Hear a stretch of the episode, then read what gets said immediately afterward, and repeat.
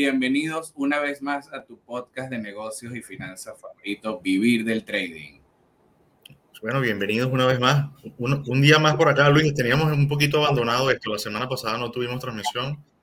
No, eh, vamos a cambiar un poquito el formato del podcast y ahorita le tenemos una sorpresa. Vamos a comenzar otro programa con nuestros queridísimos anunciantes. Bienvenido, anunciantes. En un mundo de caos y crisis, no te arriesgues a perderlo todo.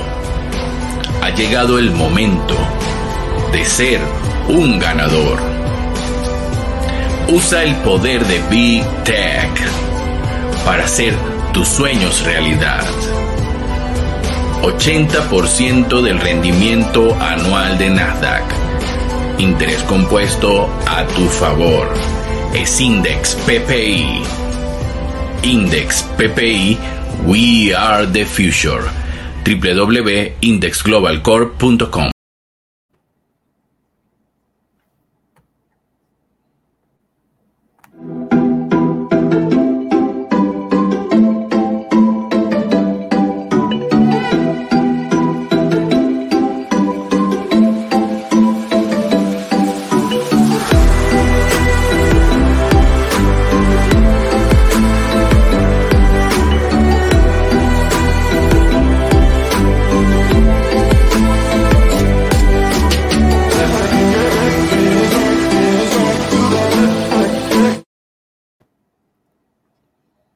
César. bueno por acá, este nuevo formato. Que ya, tenemos nuestros primeros anunciantes aquí en Vivir del Trading. Bienvenidos nuestros anunciantes. Y vamos a hablar un poco, antes de comenzar este programa, de Index PPI. Index PPI es un producto financiero de inversión de alto rendimiento que está atado a los rendimientos del Nasdaq, César. Es como un seguro hacia el futuro, pues. O sea, es decir, cuando tú tienes un Index PPI, lo demás está resuelto. O sea, es como es una de las mejores formas de poder proteger tu capital. Fíjate cómo, eh, ojalá los chinos hubiesen tenido un producto como este y no les estuviese pasando lo que está pasando el día de ayer, donde los principales bancos le dijeron que, bueno, sus ahorros ahora formaban, formaban a ser parte de productos financieros, pero que no podían sacarlo, no podían retirarlo. Entonces, este tipo de cosas es lo que se evita cuando hablamos de dinero inteligente, cuando hablamos de dinero dinámico, cuando en este caso hablamos de index PPI, haciendo la salvedad acá. Eh, tener un porcentaje del rendimiento del Nasdaq te da una tranquilidad porque si bien es cierto el índice Nasdaq, índice de tecnología, bien conocido como Nasdaq 100, siempre crece y cuando deja de crecer, muchos otros índices se mueven más fuerte. Entonces, es algo que constantemente te va sumando valor. Es que un índice PPI, César, es de verdad, el que tenga índice PPI financia su protección al futuro. Con Index PPI, nuestros anunciantes, bienvenidos a Vivir del Trading. Qué mejor espacio para anunciar Index PPI que este programa Vivir del Trading. Si quieren conocer más de Index PPI, en www.indexglobalcorp.com. Ahora también tenemos nuestro segundo anunciante, César, interesante, es Lee Market. Lee Market es el primer marketplace de dinero libre. Cuando la gente pregunta, ¿no? ¿Y de qué se trata eso, César, Lee Market? Dinero, libre, mira, nada mejor que el dinero libre, soportado por los rendimientos del Nasdaq, el, valor del oro, el dinamismo del Bitcoin, llevándolo a una moneda porque de paso es el primer, el primer mercado digital que utiliza una moneda autónoma, que no depende de un banco central, que no depende de una regulación de ningún banco central, que no depende de una, de una cotización foránea para variar en su, en, su, en su valor o en su precio, porque sencillamente está atado o está basado en los rendimientos de tres tipos de productos que constantemente se mantienen en crecimiento. No, y que aparte el e-market es como ese espacio donde tú puedes vender lo que tú quieras, lo vendes sin impuestos, no tienes el problema, por ejemplo, como en España, que tienes que darle un poco de plata al Estado. No, no, el e-market es completamente dinero libre. Usted hace su negocio, usted mantiene resguardo su riqueza, lo que usted se gana lo puede resguardar, como dice César, en una moneda de alto rendimiento como lo es el Leandercoin. Y eso, el e-market, de verdad maravilloso. O sea, anunciar estas cosas por aquí, porque yo creo que además vivir del trading es el espacio que se presta para esto, para hablar de estas cosas, donde en ningún otro espacio ustedes van a ver cosas tan maravillosas como van a ver en Lee Market, por ejemplo. O sea, en Lee Market van a encontrar lo último en tecnología. O sea, tienen estos robots mesoneros de los que ya hemos hablado antes. Tienen esto, esta tecnología solar de primera, César, también en Lee Market. O sea, ¿Cuántas cosas maravillosas podemos encontrar en Lean Market, César? Vamos a... Vamos a y, y, para cualquier, y para cualquier cantidad de sectores, porque ahora se va a incorporar lo que es el sector de materias primas. Y eso es primera vez en la historia. En Lean Market, César, métete en Lean Market para que la gente vea lo que puede conseguir en Lean Market, que nosotros, mira, ya yo he hecho mis compritas por ahí por Lean Market, es un espacio donde usted puede comprar, donde usted puede vender. Claro, no, no es como que para vender se necesitan ciertas cosas, pero usted puede incluso verlo, comprar los productos de allí en e-market. César, muéstranos allí en e-market, por ejemplo, esa cámara fotográfica que hace panorámica, las casas. Ya, las casas. Ya se está Voy a compartir la pantalla. Este espacio es de nuestros anunciantes, que son los que pagan este programa. O sea, son los que permiten que este programa se realice semana tras semana y bueno, nuestros anunciantes van a empezar aquí en Vivir del Trading, pues, con nosotros. Gracias a nuestros anunciantes y, estos espacios que además nosotros no anunciamos cosas malas, César, nosotros anunciamos calidad. Calidad. Que realmente no se por, anunciar, cuando se anuncia algo es porque se ha probado, se ha utilizado, se le está dando valor y se le está dando respaldo.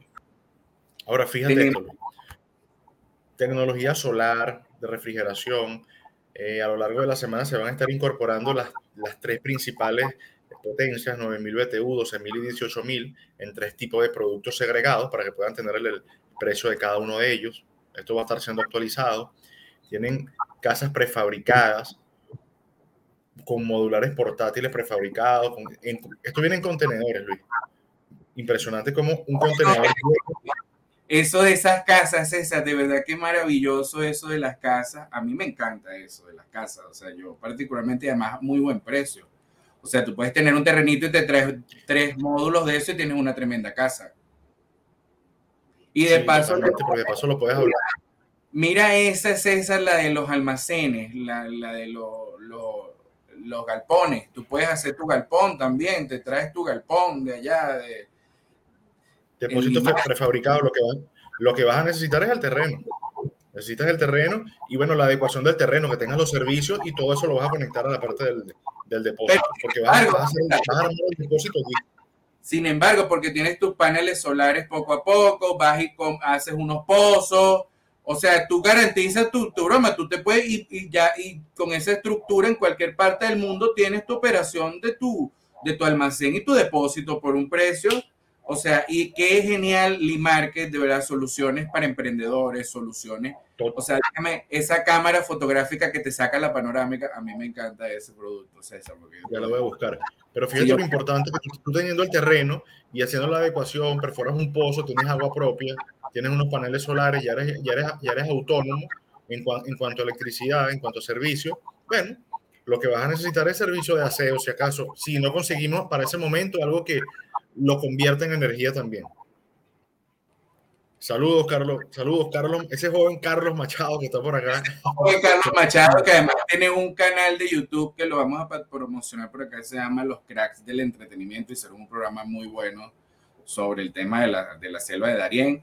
Yo, esto no es espacio para hablar para, de, de, ese tipo de cosas, porque vivir del trading, aunque este canal es de nosotros y aquí hablamos lo que nos da la gana y nuestros anunciantes nos permiten esas libertades también. Entonces, es la que estaba comentando hace rato. Cracks del entretenimiento, ve, búsquenlos en YouTube, sígalos y vea ese contenido buenísimo que tienen allí. Miren esa cámara, esa cámara fotográfica, parece una cámara fotográfica y resulta que es una cámara que hace panorámica. Panorámica, César, ahora es genial, o sea, el tema de la panorámica es maravilloso, porque fíjate, el, que yo soy odontólogo, yo voy, me compro una bicha de esa, pa, y ven, viene la gente mi consulta, pa, se saca la, la foto, no tengo que mandarlo al, al, laboratorio que se haga la panorámica, sino que de una vez va y de una vez usted va y le manda lo, lo, que le tiene que mandar y le hace lo que le tiene que hacer. Eso no es una maravilla, César. ¿Cómo, cómo se ahorra tiempo y le ahorras a la persona también? Porque haces la inversión, tienes tu cámara y bueno, mantenimiento, pero no tienes que mandarle una panorámica o un centro de otro centro, ¿no? Él mismo lo, lo hace. Y eso es el futuro en, la medicina, que a medida que avance el tiempo, eh, puedan hacer todo en un mismo sitio. Ese es el futuro. Cada vez necesitaremos más personas, César, cada vez necesitaremos más personas. Bueno, ya este, se acabó ya la publicidad. Ahora sí, este, bienvenidos nuevamente a Vivir del Trading, César. Este espacio que le regalamos a nuestros anunciantes de publicidad que le ofrecemos es para, porque son productos que ya nosotros probamos. Y hoy, de verdad, vamos a hablar de un tema súper interesante que nos han venido pidiendo y es el FOMO el FOMO, César, ese famoso FOMO de lo que todos escuchamos todos los días que la gente habla del FOMO. Y ahorita más que nunca, César, la gente habla del FOMO. O sea, para nosotros eso es un concepto muy normal, el del FOMO, pero ahorita todo el mundo habla del FOMO. Ahorita, para, ahorita todo el mundo sabe del FOMO. Ahora, pero ya se sabe qué es el FOMO, porque antes tú decías FOMO y la gente como si nada. Y es un trabajo cultural, eso sí es un trabajo cultural que se viene haciendo hace un año aproximadamente poquito más, hablando de precisamente qué es el FOMO, señores. El FOMO es, es ese miedo a perderse la oportunidad, pero más allá del tecnicismo, del miedo a perderse la oportunidad, es el miedo al no participar, ¿sí? Al miedo a, a, bueno, y me quedé aquí y la oportunidad pasó y yo no la tomé. Y eso es peligroso, porque es peligroso para un negocio, no, no estamos hablando en este momento de mercados bursátiles, estamos hablando de un negocio. Imagínense que todo el mundo monta una cauchera, por ejemplo, y tú dices, coño, me estoy quedando atrás, yo voy a montar una cauchera también. Eso es un error. Porque los negocios, tal cual como las acciones, tal cual como las materias primas, tal cual como todos los tipos de productos, no se manejan en base al miedo de perderme la oportunidad. Si me estoy perdiendo la oportunidad y siento que me estoy perdiendo la oportunidad, pues sencillamente me abro y busco otra oportunidad porque negocios hay miles. Cuando todo el mundo, Luis, empezó a traer caucho o empezó a llevar caucho para Venezuela, yo les decía, ¿qué van a hacer cuando haya un exceso de caucho? No se te ocurra abrir un negocio de caucho. No, porque ese es un negocio, porque es como los bodegones. Entre en, en una calle, 20 bodegones. Y tú les dices, y si te traes unas motos y ofreces un servicio de delivery, no, pero es que eso no es un negocio ok, cuando lo hizo Johnny, cuando lo hizo el otro, ahora sí quieren hacerlo. Hasta que aparece el primero y después aparecen los demás. Mira cómo funciona el FOMO en la gente. La gente dice, por ejemplo, cosas como, ay, a mí sí me hubiese gustado comprar Amazon cuando estaba en 120 dólares la acción. Ay, yo de verdad hubiese tenido, ojalá hubiese tenido yo la oportunidad de haber comprado Amazon a 120 dólares la acción. Resulta y acontece que Amazon está en 120 dólares la acción y ese que dijo eso no entra. El mismo que te dice, ojalá si Bitcoin hubiese estado en 20 mil, yo hubiese comprado. Y Bitcoin, pero eso lo dijo que estaba en 60. Entonces, cuando Bitcoin bajó a 20, esa misma persona no compró Bitcoin, por ejemplo. Entonces, eso ese miedo irracional, porque así como funciona el miedo a perderse la oportunidad de entrar en una mala inversión, funciona el FOMO al revés, el, ese que te paraliza y, y, tú dices y te vas a, entre que te lo vas a perder, tú crees que te lo vas a perder y no haces nada, tienes como esa disyuntiva mental allí. Pero, pero fíjate que la disyuntiva en las inversiones es como el miedo en las inversiones. Tú sabes que hay personas que uno que, que por lo menos a mí me comentan, pues, y me dicen, es que a mí me da miedo invertir. A mí eso del Bitcoin me da miedo. A mí eso de las acciones me da miedo. Yo le digo, pero ¿cuál es el miedo? O sea, ¿cuál es tu miedo? Cuéntamelo. Es que mi miedo es el miedo a perder. Yo digo, ok, tú tienes miedo a perder cuando no tienes una estrategia, cuando no sabes lo que estás haciendo. Si tú no sabes, bueno, exactamente. Otro es, yo hice un head comprando el Bitcoin en 28 mil y el Bitcoin llegó a 18 mil. Señores, usted no hizo un head, usted se ponchó. Entonces. En head, qué risa me da eso. No hizo un head, sino que se ponchó. A mí me da risa gente que habla así. Pero, pero es esa, esa misma ridiculez de la gente. Ajá, ¿por qué la gente no invierte, por ejemplo? Le da. Claro, porque no saben lo que yo siempre digo, aprende a comprar. Muchas personas necesitan saber, pero ¿qué compro? No, ¿qué compro? No, aprende a comprar. Todo se compra igual, todo, todo. Mira todo, el trigo, el maíz, la leche, una acción, un negocio, cualquier cosa, todo se compra igual. ¿Cuándo se compra un negocio? Cuando nadie lo quiere. ¿Cuándo se invierte en un país? Cuando hay crisis. ¿No lo han escuchado? Que ven un país en crisis y dice, este es el momento para invertir en ese, en ese país porque todo es barato, por ejemplo. No, no, es este, pero...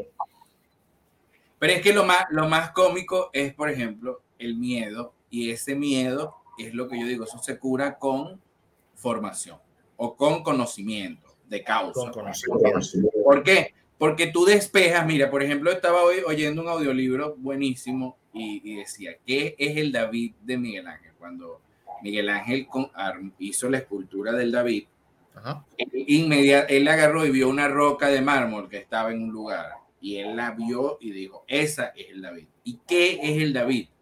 El David era quitar lo que no hacía maravilloso a la roca de mármol, o sea, y despejando, despejando, despejando, va despejando, hasta el punto que el resultado es el David de Miguel Ángel, que es una de las esculturas más maravillosas de la historia. Entonces, ¿cómo nosotros nos volvemos eso? despejando todos nuestros miedos, todas nuestras dudas, todo. ¿Por qué? Porque al final, por ejemplo, una vez que yo escuché la clase media, el único activo que puede mantener a largo plazo es la casa porque no la puede vender, porque le cuesta venderla, o sea, y por lo que sea, pero que al final termina siendo la peor inversión del mundo. Yo ahorita, obligado a tenerla. Yo ahorita, por ejemplo, a mí hay una serie, César, que les voy a recomendar a todos aquí, que se llama How I Meet Your Mother.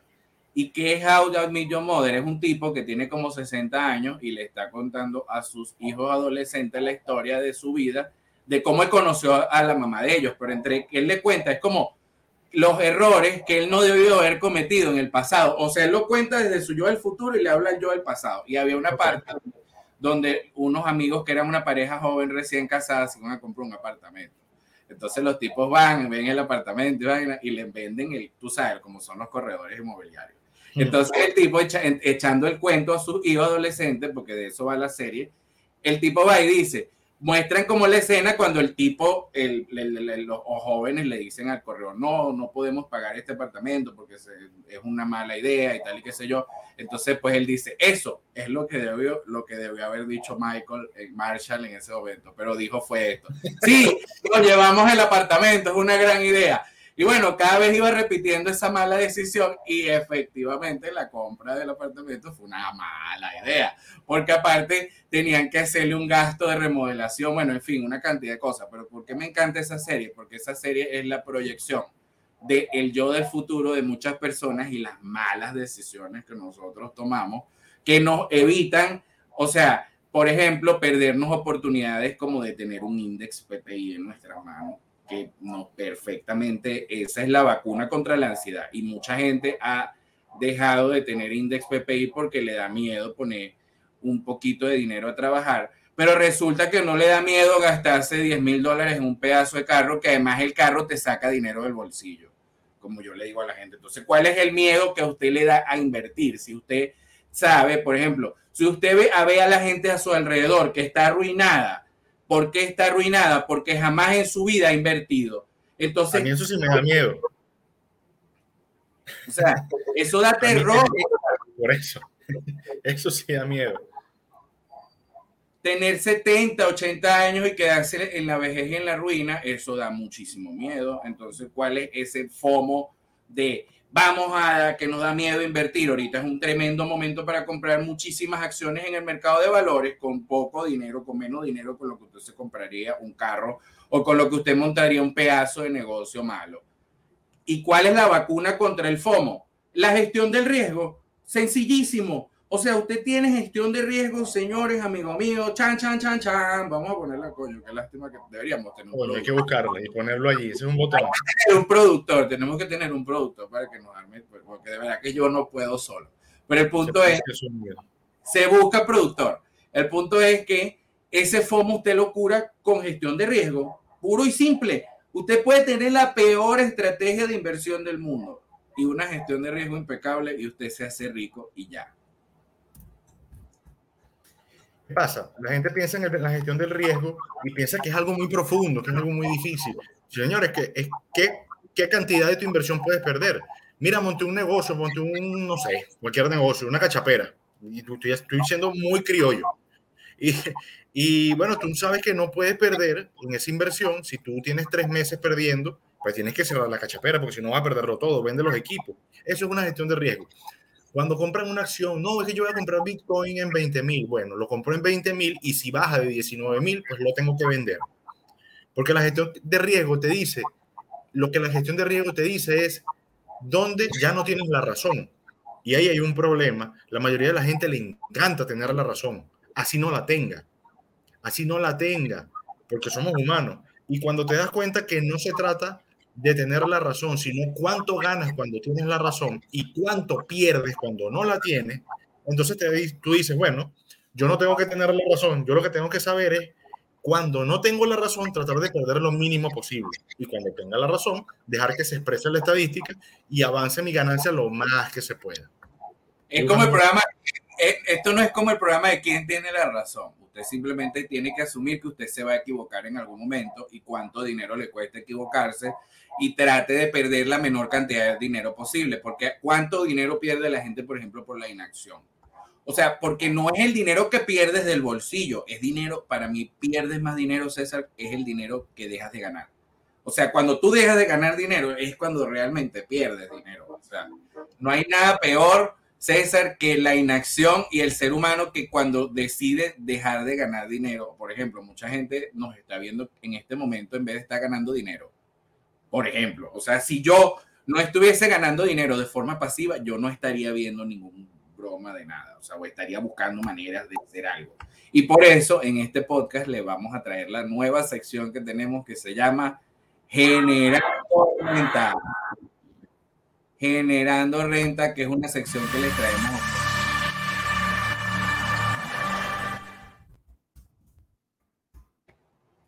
Aquí en Generando Renta, César, tenemos ahorita soluciones de negocios para nuestros espectadores. O sea, para que la gente diga, bueno, estos no son solamente habladores de huevo nada, sino que no. Se tiene que decir generando renta y yo te coloco aquí.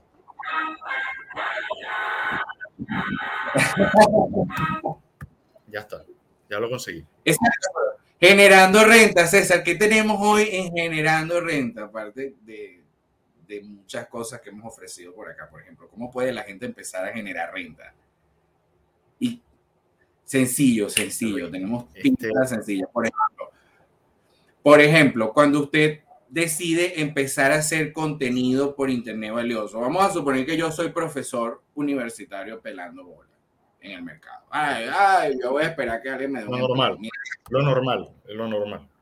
Por ejemplo, yo he visto mucha gente que enseña idiomas, César, y hace tips interesantes por ahí por, por redes sociales y esa gente genera un canal, la gente se inscribe. O sea, todo lo que genera una comunidad a la que esa comunidad usted le ofrece valor y usted por una mínima participación a esa comunidad Imagínese que usted le pueda sacar un dólar a cada persona, a un millón de personas mensuales por algo que usted haga.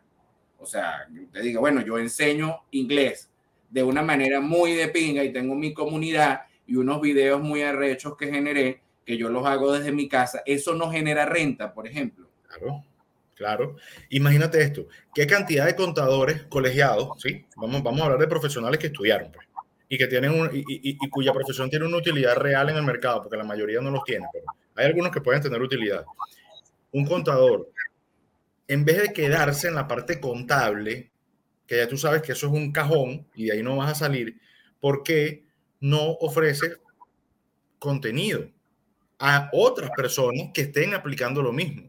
Y resulta que tú te encargas, es como si tú tuvieses una gestora y tienes cuatro, cinco, siete contadores y tú los estás capacitando a ellos y de esos negocios, ¿cómo creen que, que aparecen las firmas auditoras? ¿Cómo creen que nació KPMG? Yo tengo otra idea, César, yo tengo otra idea. Eh, usted tiene, por ejemplo, un terrenito de 500 metros cuadrados. Usted agarra y usted agarra Valley Market y se compra cinco módulos de esos que venden ahí. Y cada módulo es una habitación de un motel o una posada, para lo que sea que usted lo quiera usar. Y usted agarra y pone esos cinco modulitos allí y lo pones a generar renta, eso no genera renta. Cada vez que entre una persona y le dé una utilidad a ese módulo, ya sea que usted, imagínate que vive en una montaña, en un terreno bien bonito y puedes hacer un espacio de retiro espiritual o retiro lo que sea, una experiencia de ping y le haces comida. O sea, imagínate, mira este negocio, César. Tú tienes, vamos a suponer, una casa grande con un jardín grande bien de pinga aquí en la lagunita. Bueno, Ah, pones en ese jardín, ese espacio, aquí hay unas casas que te tienen hasta mil y dos mil metros de patio, o sea, que hay casas que te tienen hasta una hectárea de patio, o sea, bien, que no tienen ninguna utilidad. Imagínate que le colocas unos módulos de esto y haces como una especie de posada de retiro. Y en la casa donde tú vives, contratas a unos chefs y a unos anfitriones para que toda esa gente le brinde una experiencia. Y es más, tú puedes hasta armar una piscina y todo y con poquísimo dinero haces un tremendo negocio que te genera renta en el patio de tu casa.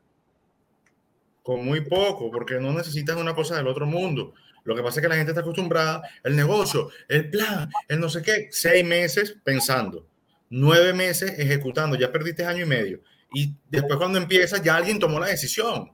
Ya alguien tomó la decisión, montó el negocio, consiguió financiamiento y cuando llegas tú, te lo montaron al lado oye, pues esta era mi idea, pero si no te activa.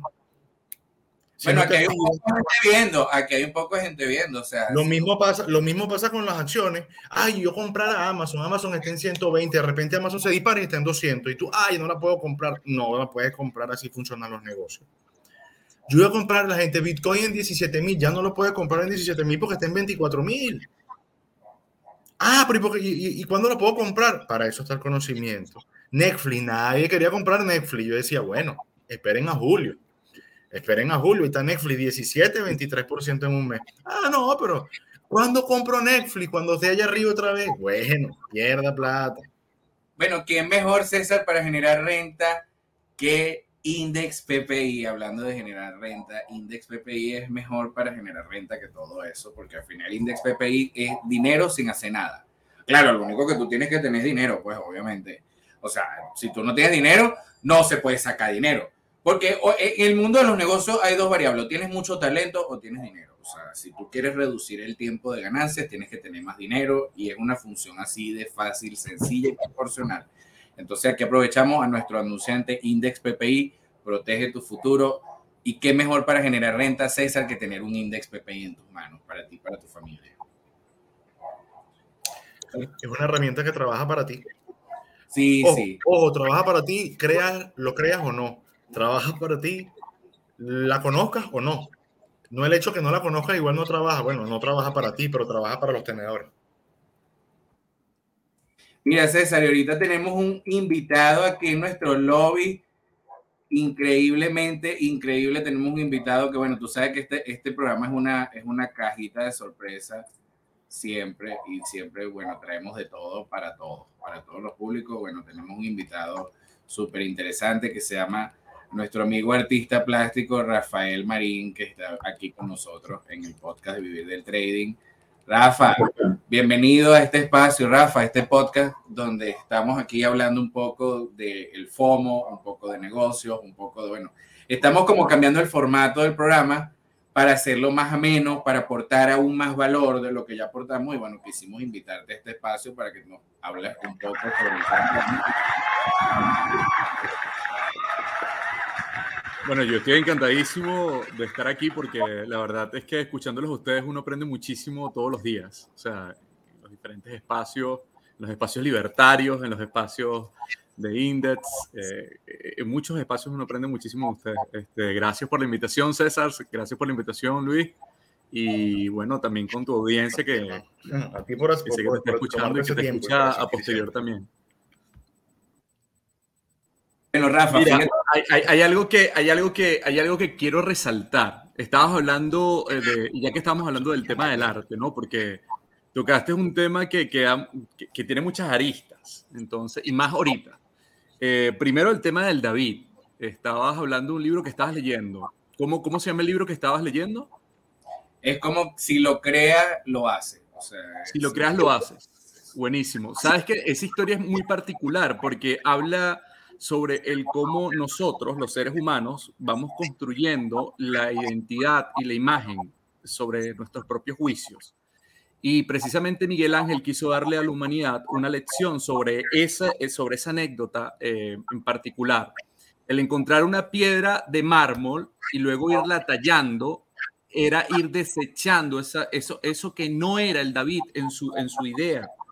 Eh, y creo que eso nos pasa a los seres humanos que tenemos un poco eh, el, el, tema de la cultura de la revisión, la constante búsqueda, el, el crecer. Por ejemplo, por ejemplo, si tú como artista plástico admiras a alguien como, vamos a poner un nombre tipo Jeff Koons. Pues, wow, no brutal. Entonces, lo menos que tú haces es visualizar a Jeff Koons como una referencia, como ese es el David, ¿verdad? Entonces, ¿qué tú haces? Tú te ves a ti como esa piedra de mármol, ¿verdad?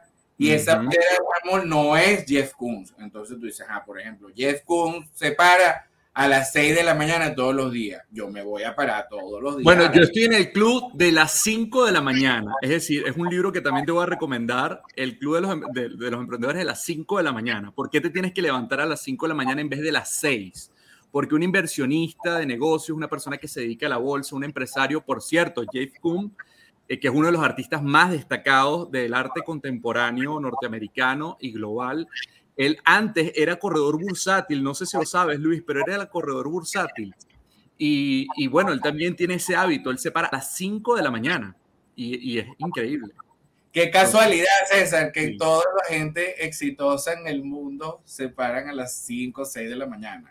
O sea, antes de que el sol salga, ya ellos y un aplauso para todas las personas que se paran a las 5 de la mañana porque están viendo mucho más allá de la almohada. Pero, pero no es lo mismo, no es lo mismo cuando tú te paras a las 5 y haces entre 5 y 6 de la mañana es como un hábito natural, o sea, tú no necesitas el despertador, no lo haces obligado, sino que te levantaste a las 5 de la mañana hasta con un humor de pinga, o sea, te levantaste y no te sientes ni cansado, ni que ladilla, que la illa para hacer. No, no, tú te paraste a las 6 de la mañana porque es tu hábito de despertar temprano.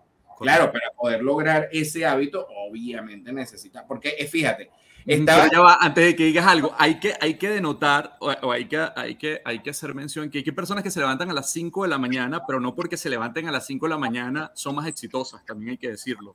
Por ejemplo, una persona que vive en Charayaves, Guarenas, Guatire, para llegar a Caracas, a las, se tiene que parar a las 4 de la mañana y está perdiendo horas hombre en el traslado de, su vivienda hasta donde trabaja. Disculpa, Luis, para decirte eso. escucha, escucha, es que ve ah, la Escucha, que es la misma, no es lo mismo cuando no, no, no, no es lo mismo. 4 de la mañana, porque es a juro, porque te tienes que parar. O sea, no es lo mismo cuando lo haces obligado, porque lo tienes que hacer, a cuando lo haces de forma natural porque así tú no tienes nada que hacer en el, porque eres el director, eres el director de una corporación transnacional, oficina, resulta que a ti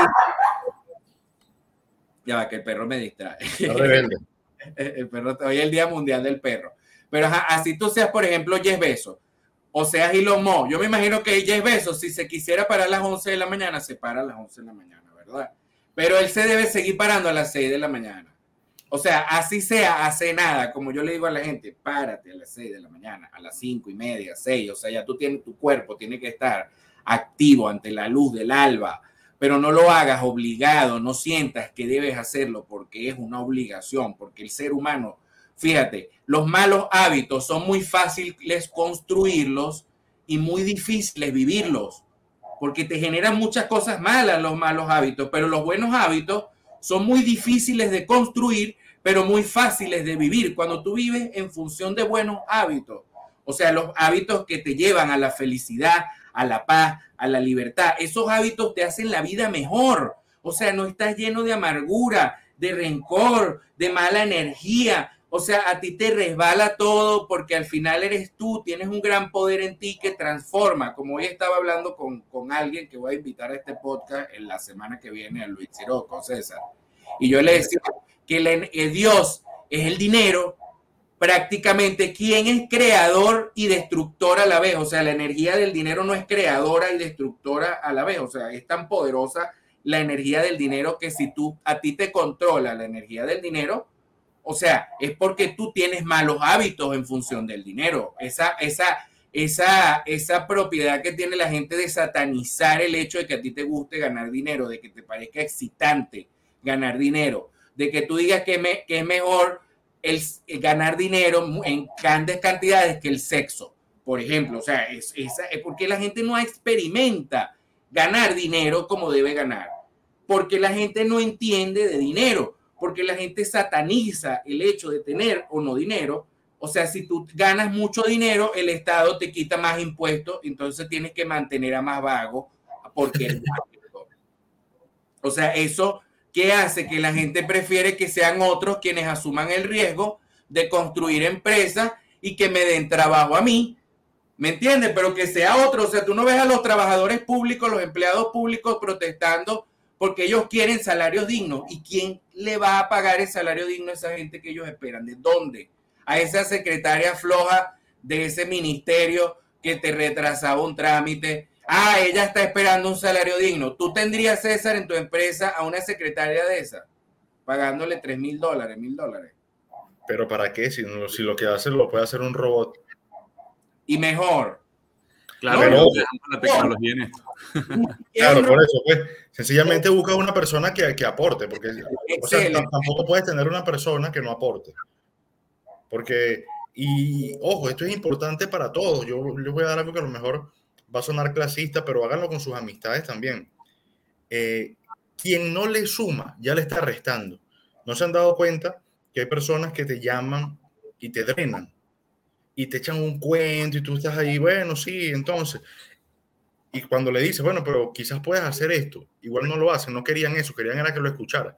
Cuando quieran alguien que lo escuche, pueden ir para la iglesia, que hay siempre un cura, que él se sienta ahí, y él te echa, y tú le echas el cuento, y te va a mandar a una penitencia y tú haces tu penitencia. ¿Por qué?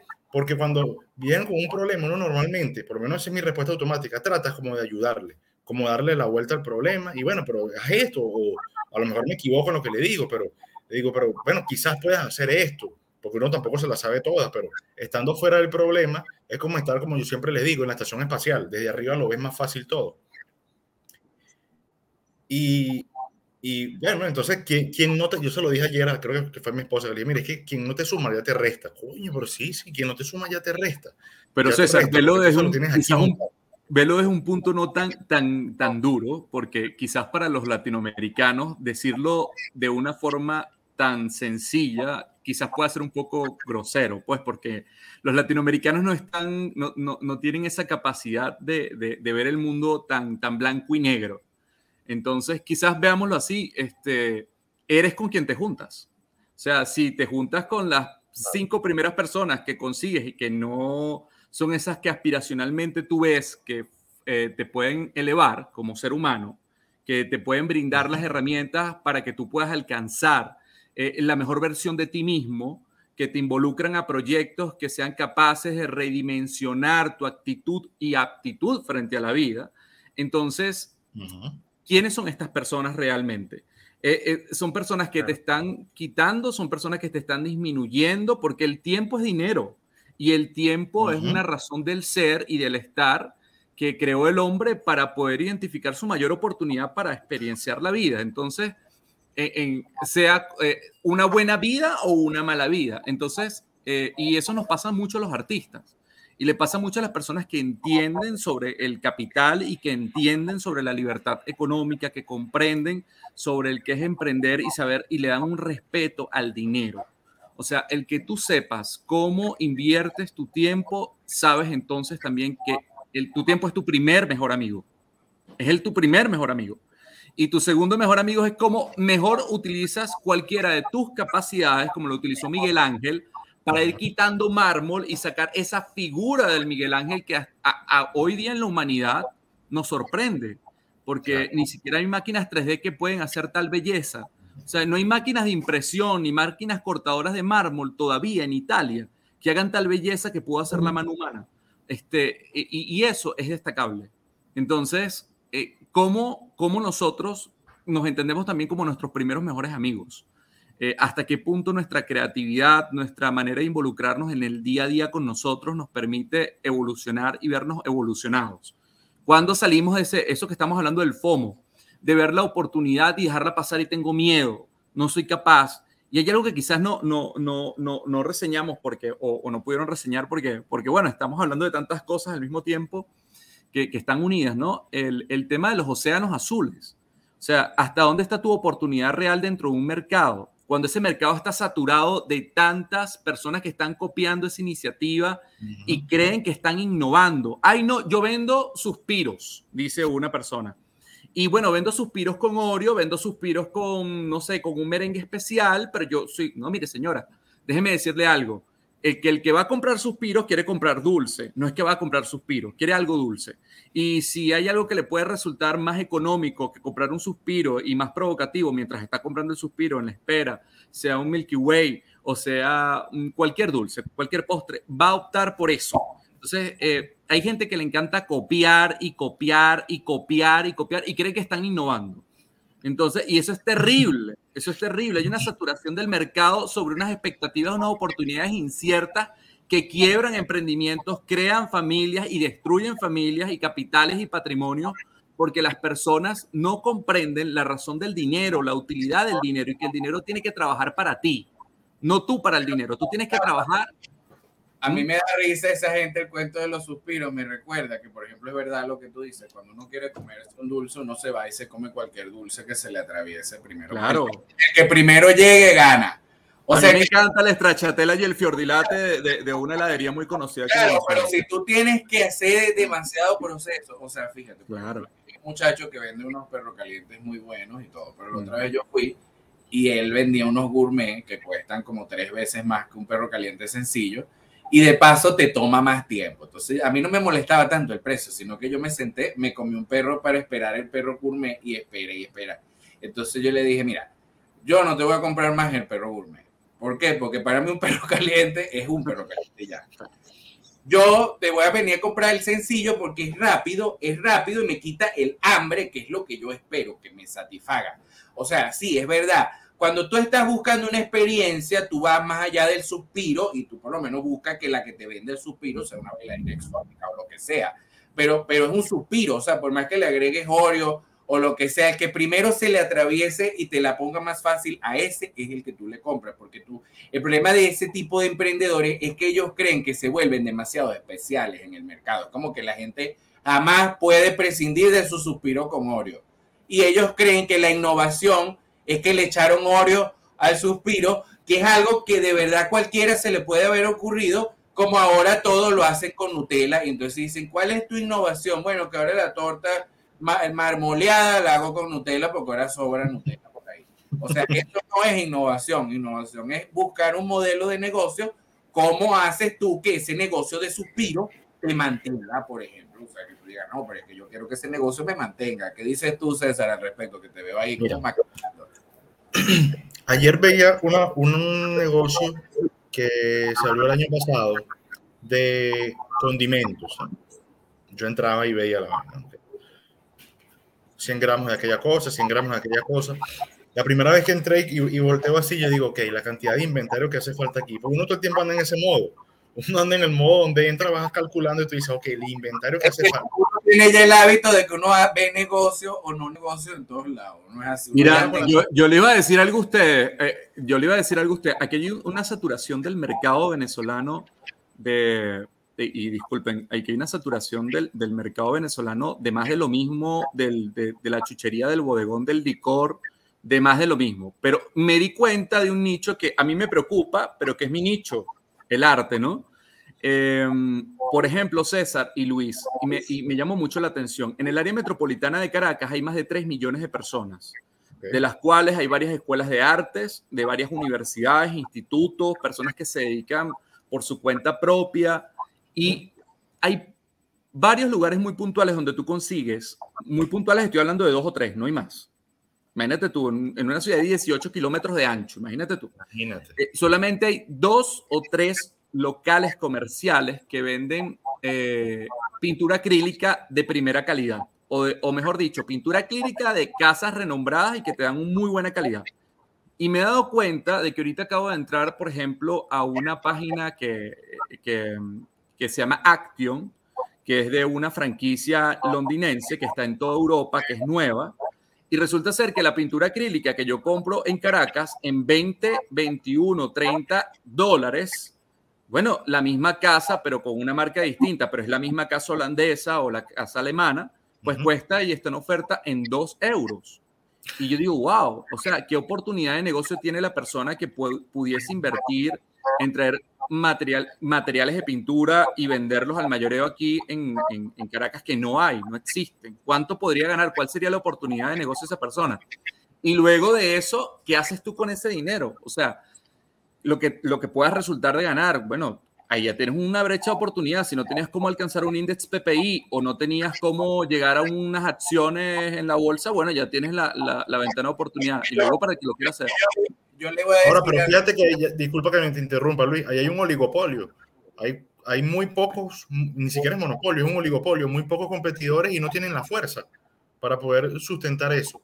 Entonces, de repente llega un institucional al mejor estilo del que nosotros enseñamos y dice, ra, se fue para Europa dos semanas y se sentó con la, la fábrica holandesa le dije, mira, yo necesito que tú me cotices esto, pan, puesto, puesto CIF en Venezuela, eh, toma, aquí está. Te estoy hablando de que la página Action, que es la franquicia que está en todos los países ahorita de moda porque vende a muy buenos precios, estaba en 7 dólares el acrílico y lo bajaron a 2 euros. Imagínate. 2 euros. Y aquí me venden el mismo potecito de 500 ml, 500 mililitros de pintura acrílica por 29 dólares. O sea, una libra, que lo que tienes es una libra, lo que tendrías que meter es el flete de España acá y qué tanto. ¿Y qué tanto y en cuánto tiempo? Entonces, ve, esas son las oportunidades. ¿Quién puede apartarse del FOMO en este momento? Tiene capital y necesita un índice PPI. Y dice, yo voy por eso. Y quiero resaltar esto. Aparte, yo digo una cosa. Si tú, si tú, tienes una, o sea, el que tenga una idea de negocio, tiene que estar claro que si esa idea de negocio no, tú sabes que no te va a hacer millonario. Vamos a suponer que yo tengo una tienda ahí de vender pintura acrílica de partista. Ah, chévere, pero yo estoy casi seguro, o sea, un 250% que una tienda de esa no te va a hacer rico, pero ni que bailes y cantes. O sea, entonces, ¿qué pasa? La gente tiene que empezar a aprender. Por ejemplo, como tú dices, si, si, si ese negocio no te lleva a tener un índice PPI, ese negocio no sirve. O sea, porque aparte, o sea, ¿qué sentido tiene tener un negocio en el que tengas que estar toda la vida en ese peo? O sea, cuando te mueras. Claro, no, pero yo te estoy hablando de un negocio muy puntual, algo muy sencillo como que, mira, no me alcanza el dinero porque no puedo llegar al índice PPI. Claro, ya, me están dando, ya me están dando una idea de negocio que puedo recuperar, creo que, no sé, un mil por ciento. Yo creo que hasta un mil por ciento de lo que está.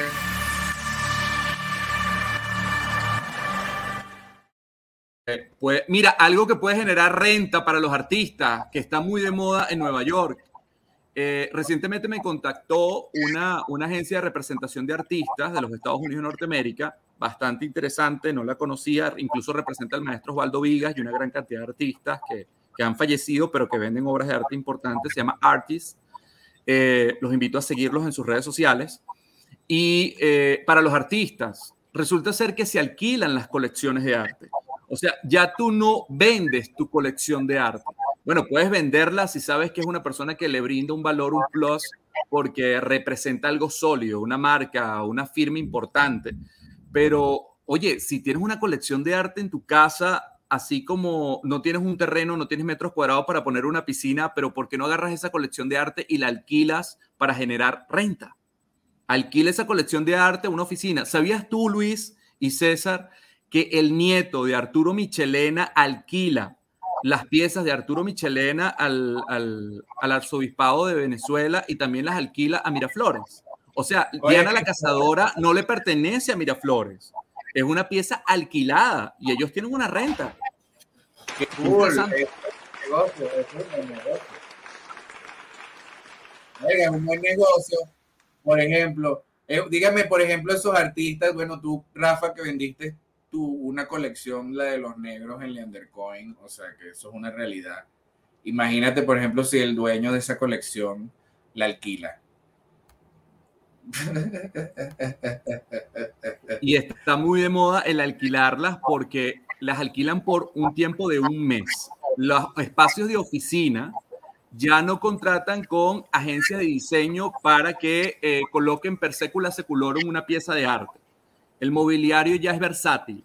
Como utilizan, eh, por ejemplo, ya, ya las sillas de Le Corbusier y todas estas sillas que siempre tuvimos en los años 80, los años 90 y principios de, la, de esta década anterior y, y ya ese tipo de mobiliario no se está utilizando, se está utilizando un mobiliario más de vanguardia, más curve, y esos mobiliarios curvos, este, que son las nuevas tendencias, están atrayendo nuevos tipos de artistas. Entonces, como hay tantos artistas que pueden colocar estas colecciones, mira, ahí tienes una forma de generar renta alguien que está perdiendo dinero. Ahorita están perdiendo muchísimo dinero las galerías de arte. Y te voy a explicar por qué. Y no es negocio. Tienen exposiciones de arte de colecciones que duran más de un mes a dos meses en exposiciones dentro de los espacios de la galería. Eh, están manejando muy mal el tema de las galerías de arte, por ejemplo, en Venezuela.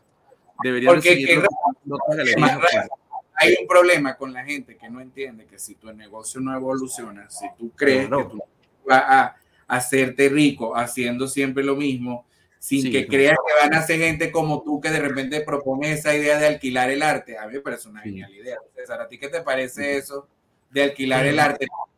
No lo conocía, no lo conocía, de verdad que está bueno.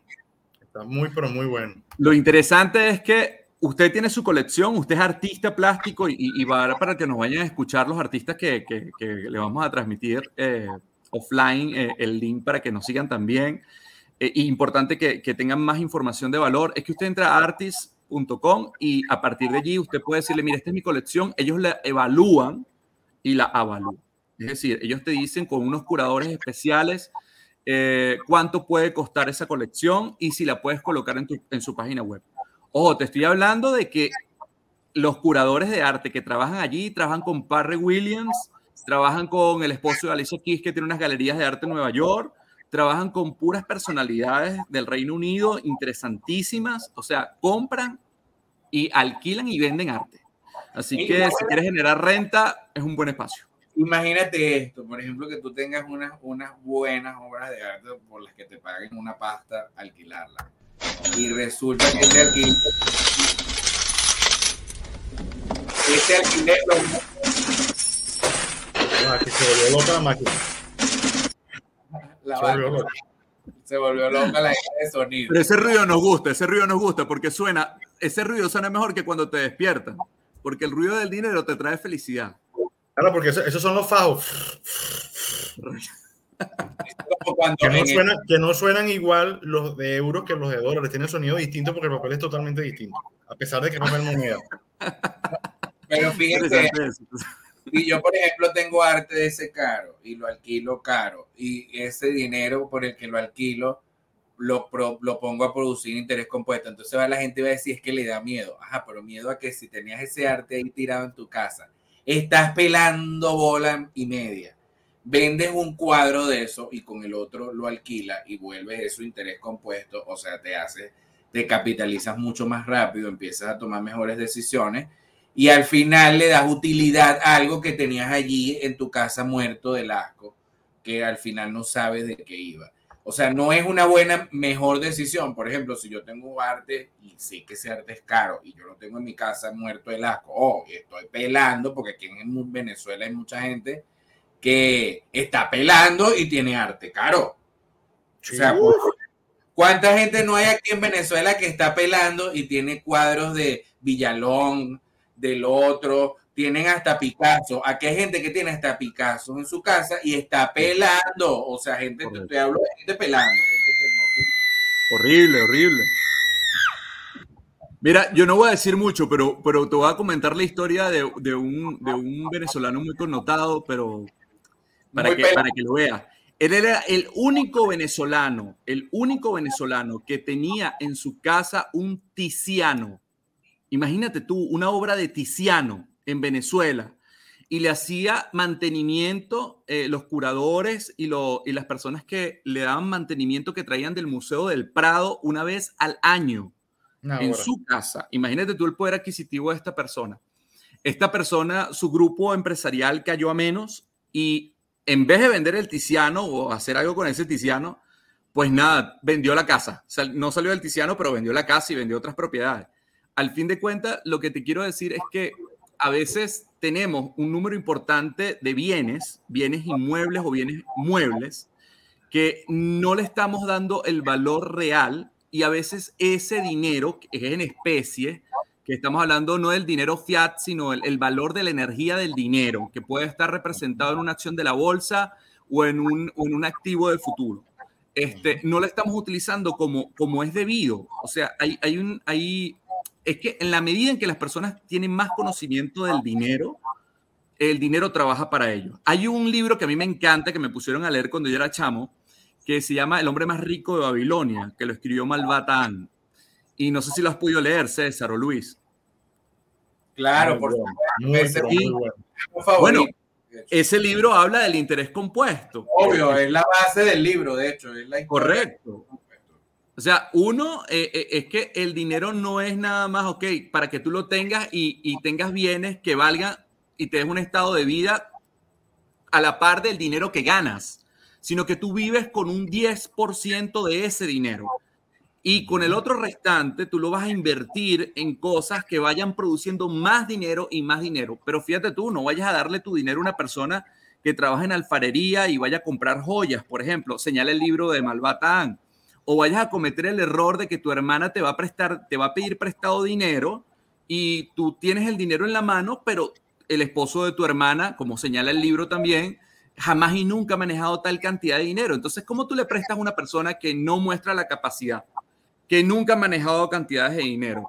¿Cómo tú te buscas una persona que no sabe de lo que significa el dinero y colocas allí, eso es lo peor que puedes hacer, eh, parte de, ese, de, de esa energía que te costó tanto poder tener entre tus manos durante muchísimo esfuerzo? Y es lo que yo le digo a los artistas venezolanos. Y es una reflexión para todos los artistas que van a escuchar este podcast. Un artista para poder producir una colección puede durar en promedio entre seis meses a dos años, incluso hasta tres años, porque es el proceso uno de investigación, el proceso de investigación técnica de, la colección que vas a desarrollar, porque tú no vas a, copiarte vulgarmente. Oye, yo estoy hablando de no buhoneros del arte, yo estoy hablando de un artista que sabe qué es la estética, que entiende que es un proceso de gestoría cultural, curatorial, que entiende que es la dinámica de la investigación del arte eh, en el lenguaje simbólico de la pieza, los materiales, si es arte contemporáneo, si no es arte contemporáneo y es neoexpresionismo, o en, o en cualquier vertiente, en cualquier vertiente del arte. Esa persona dura seis meses para producir esa obra, César, o ese conjunto de obras. Y tú vas a venir a vender esa obra y después te vas a ir a comprar un carro y resulta ser que tú no necesitabas un carro. Lo que necesitabas es que ese dinero estuviese creando más dinero para ti. Cobraste 30 mil dólares, 20 mil dólares, 15 mil dólares, 10 mil dólares, sea cual fuera tu ingreso por esa colección. ¿Qué haces con ese dinero?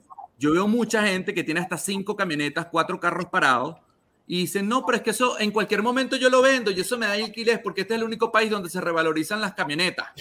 Este es el único país donde se revalorizan los carros. Y yo me río por dentro porque yo le digo, ajá, y si lo tienes en Margarita, por ejemplo, que se lo come la sal. O en Tucaca, o en Chichirivichi, o en Puerto Cabello. O, en, o en Carenero, o en Higuerote. Entonces, te vale lo mismo. Es más, si vives en Caracas, en el latillo, esa subida de los naranjos o esa subida del latillo no te desgaste el vehículo. O sea, vale lo mismo. Vale, ¿Cuánto tienes que invertirle a ese carro? Ahora, si ese dinero estuviera bien representado en un espacio de inversión, ¿cuánto está generándote ese dinero que invertiste en qué calidad de tiempo? Un promedio del 10% mensual, porque como yo siempre le comento a Luis, si es verdad, Index PPI siempre hablamos de que puede ser un promedio de 20, pero hay crisis, pues, cuando, los, cuando hay crisis, la mayoría de los bancos quiebran. Index PPI, a pesar de haber crisis, garantiza un 2%. Te dice, tú todo. ¿Qué pasa?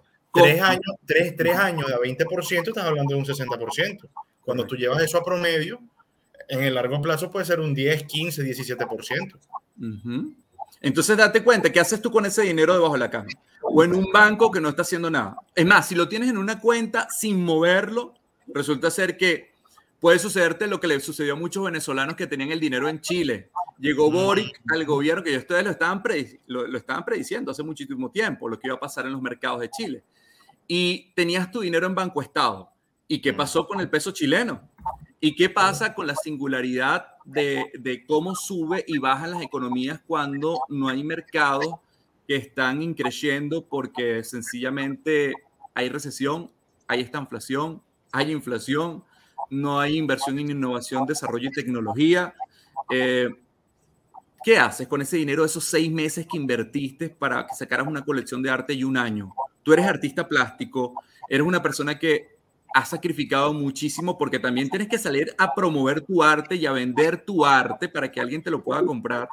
Entonces, mira qué dura es la vida de un artista plástico. Por eso es que los, ves, los terminas viendo como, como bohemios eh, tratando de hablar del arte contemporáneo con un bloque, con, con, un bloque de arcilla, paja y, y, periódico mal pegado, y no terminan como Jay Scum. O sea, que, que, que, sabe que es una obra escultórica, que, que, está en el Museo de Bilbao, que está en Chicago, que, millones de personas quieren una foto en Chicago con, con las obras de Jay Scum. Vamos, vamos, a hacer, este, vamos a hacerle este ejercicio a la gente para que la gente vea que... Ya va, antes que empiece el ejercicio, fíjate esto, Luis y Rafa. Qué bueno que Rafa, porque Rafa maneja la parte del arte. Está comprobado que los artistas tienen detrás de ellos siempre financistas, los exitosos. Los mecenas. Los mecenas. Sí, así se llaman, o arte colectores. Actualmente los arte colectores no, tenía, no, tenía, ok, no tenía el término, pero siempre hay como un matrimonio. Siempre hay un matrimonio entre, y eso sí lo conozco por parte de los fondos de inversiones, porque me dicen, tengo el arte, tengo un tal, tengo, Luis, Luis un fenómeno en eso mira, tengo tal cosa, tengo tal cosa. Y personas con las que hemos tenido la oportunidad de hablar en Nueva York nos comentan. Me dice, mira, tengo tal cosa que me vale 300 mil dólares. Y, ah, pero ¿por qué lo tienes allí? No, bueno, yo le tengo una línea habilitada Fulanito de tal, que es el artista tal, viene aquí cuando necesite, tome, en, retiro. Los fondos de inversiones se, o sea, se casan con los artistas, de manera de ponerle su dinero a trabajar como un fondo de inversión, como un producto de activo, ellos puedan pasar sus seis, nueve meses tranquilos cobrando dividendos. Exacto, el artista, lo único que necesita es tener su espacio donde él trabaja, vivir y su... Para poder inspirarse, porque yo sé que eso es un tema. Mira, el, artista necesita, el artista actual primero tiene que quitarse, y vamos a decirlo por la calle del medio. Sí, tal Estábamos hablando del, FOMO. Sí, ok, bien. Estábamos hablando del FOMO. Y yo voy a traer a colación lo que yo he experienciado en Venezuela y en Latinoamérica. Eh, he conocido en los últimos meses un número importante de artistas que te dan una percepción de cara en el Instagram, en TikTok, en las redes sociales y en WhatsApp, en, todas las líneas, de que son personas que no necesitan del mercado. No hay nada más hostil que hacerte ver que tú no necesitas de quien te pueda comprar tu arte, porque eso no puede durar mucho tiempo. O sea, realmente tú dependes del mercado, porque si no te vas a morir, vas vas a naufragar. Entonces, hay artistas que no solo tienen esa, ese, ese, ese talante de que no necesitan del mercado, sino hay artistas que no saben valorar su arte, hay artistas que no saben vender su arte y hay artistas que tampoco valoran su tiempo. Entonces, lo primero que tienes que reflexionar es antes del FOMO, o sea, antes de pensar si me voy a, a, a, invertir en esto o me voy a meter en esto, así como te vas a embriagar en una colección, primero potencialmente en tu capacidad como ser humano. O sea, ¿cómo administro mi tiempo si sé que mi tiempo es energía que se convierte en dinero? O sea, yo dentro de 10 años, ¿cómo me veo? O sea, porque ahorita muy bien puedo estar vistiendo de Casablanca Group, para no decir las marcas ni, ni, ni, ni hacerle publicidad a nadie, pero por decir algo... Ya lo ¿Ah? bueno, ok. O, puedo vestir, o puedo vestir de alta costura, o preta porté, o, o de working class working class, clase trabajadora. Sí, sí, Rafa, ajá, chévere. ¿Ah? Pero no, pero es real, esto es real, esto es real, Luis, porque esto pasa. Puedes gastarte el dinero de una colección en trapos que no necesitas. En trapos que no necesitas. Y resulta ser que cuando vienes a darte cuenta, entonces, cuando vienes a darte cuenta, pasaron 5 años, 10 años, ¿quién eres? ¿Dónde está tu capital? ¿Qué pasa? Que ya te, está entrando la edad de los 30, te está entrando la edad de los 40 o la de los 50, dependiendo qué artista esté escuchando. ¿Qué oportunidades dejaste de aprovechar? No por comprar acciones, sino porque no valoraste bien tu arte al utilizarlo como un dinero para comprar trapos y no como un producto que podía generar más riqueza para ti. ¿Lo ves? En ese momento porque es que tiene que y, ver. Se acuerdan, y, se, acuerdan, Luis, ¿te acuerdas de la, de la propaganda de mi maíz sal? a, por ejemplo. Carajo, la vaina, carajo, y mi maizal, así tal cual. Eso es la clase media actual. Entonces, el arte, el arte, disculpa Luis, el arte es algo muy característico que no es igual que una camioneta Toyota. Ni es igual que una Luxor, ni cualquier carro, ni cualquier apartamento. El arte se revaloriza constantemente. Porque el artista va a ir creando. Va a un nombre.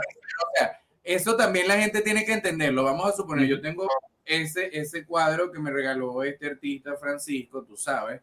Sí, él es neo. Mira, él estudió en Berlín y en Madrid para que sepa. Y es neoexpresionista. Me gusta, a mí me gusta ese cuadro, pero particularmente yo lo tengo allí, no porque eso va a valer 50 mil millones de dólares. Él compra, él compra, su familia compra cuadros de premios nacionales de pintura y él los interviene. Imagínate tú el soponcio que le puede dar al que tenía esos cuadros que eran premios nacionales de pintura.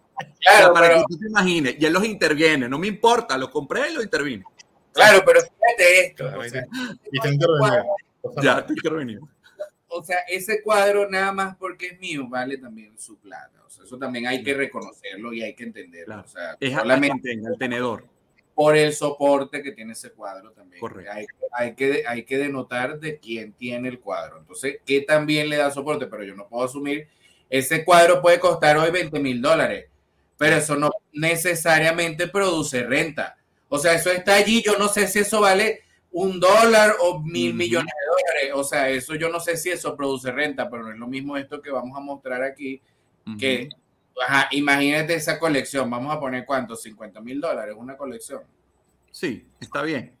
Para un artista sólido nacional está bien, porque nada más una pieza para un artista sólido que se haya presentado en dos salones, en tres salones, en una galería puede estar entre los 4 mil, 5 mil dólares. Y una cápsula, una cápsula se da entre 10 piezas y 20. Así que tendrías un poquito más. Vamos a suponer que ganaste un poquito más, pero como siempre uh estado acostumbrado a vivir con sí, pero, sí, te, dieron, te dieron 70 mil dólares por una colección, pero te comiste 20 y tomaste la única buena decisión de tu vida. Compraste un index PPI con los otros 50 mil porque dijiste la pinga, yo maltrato mucho el dinero, yo soy muy loco. O sea, eso es lo que hace la gente, ¿verdad? Por eso es lo que dice, se, llegó a ese fondo, index PPI, y le dijo al fondo, protégeme de mi locura. Yo soy drogadicto y soy bohemio y me echaron de mi casa porque no sirvo para una mierda. Pero hice esto y alguien me dio 70 mil dólares. O sea, esos son los artistas. O sea, eso sí hay que entenderlo y eso pasa en el mundo. Hay gente muy loca que ha hecho un NFT y un bicho le da 100 mil dólares. ¿Verdad? Sí. Sí. Entonces. Coño, un NFT no tiene trabajo, ¿vale? No tiene desarrollo, no tiene nada. Pero está bien, pero sucedió, happens. O sea, y el artista lo menos que se esperaba que alguien le iba a dar eso por ese trabajo.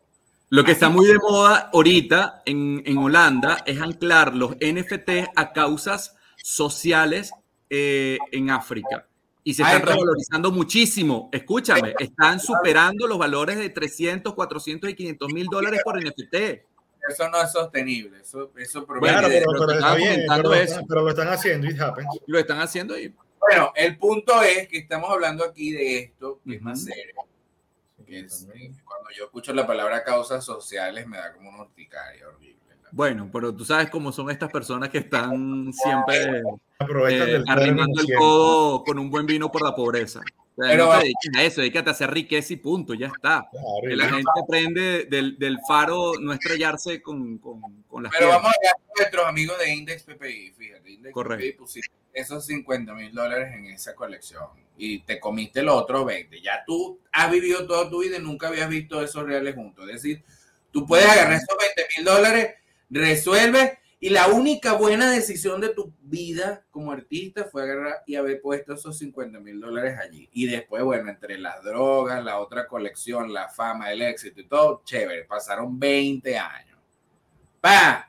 Y terminaste jodido, todo mal, bueno, quien te financiaba ya no te financia, se acabó todo, y pero resulta que te acordaste entre ese momento único de lucidez que tú habías puesto esos 50 mil dólares ahí ¿verdad? Y dijiste, bueno, ahora tengo 336 mil dólares que antes no. Ve la diferencia. Y eso no te sirve para recapitalizarse y empezar de nuevo y no lo sacas todo. O sea, o sea, ¿quién?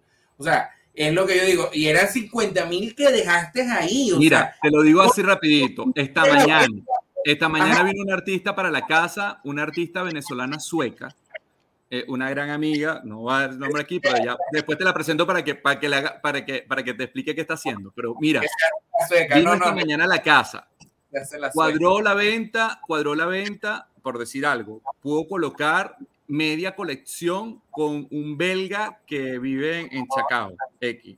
Sin galería de por medio, sin representantes ni curadores, ella misma se encargó de buscar y vender. Ajá. Lo primero que se le ocurrió fue, ay, voy a comprarme una acción en la lagunita. Y yo digo, pero ¿what? O sea, pero ya va un momentico. ¿Y el mantenimiento de eso? O sea, eh, ¿qué, ¿qué, te da más dinero? O sea, eh, la salida de dinero, no, pero es que es un tema de relaciones, me dice ella.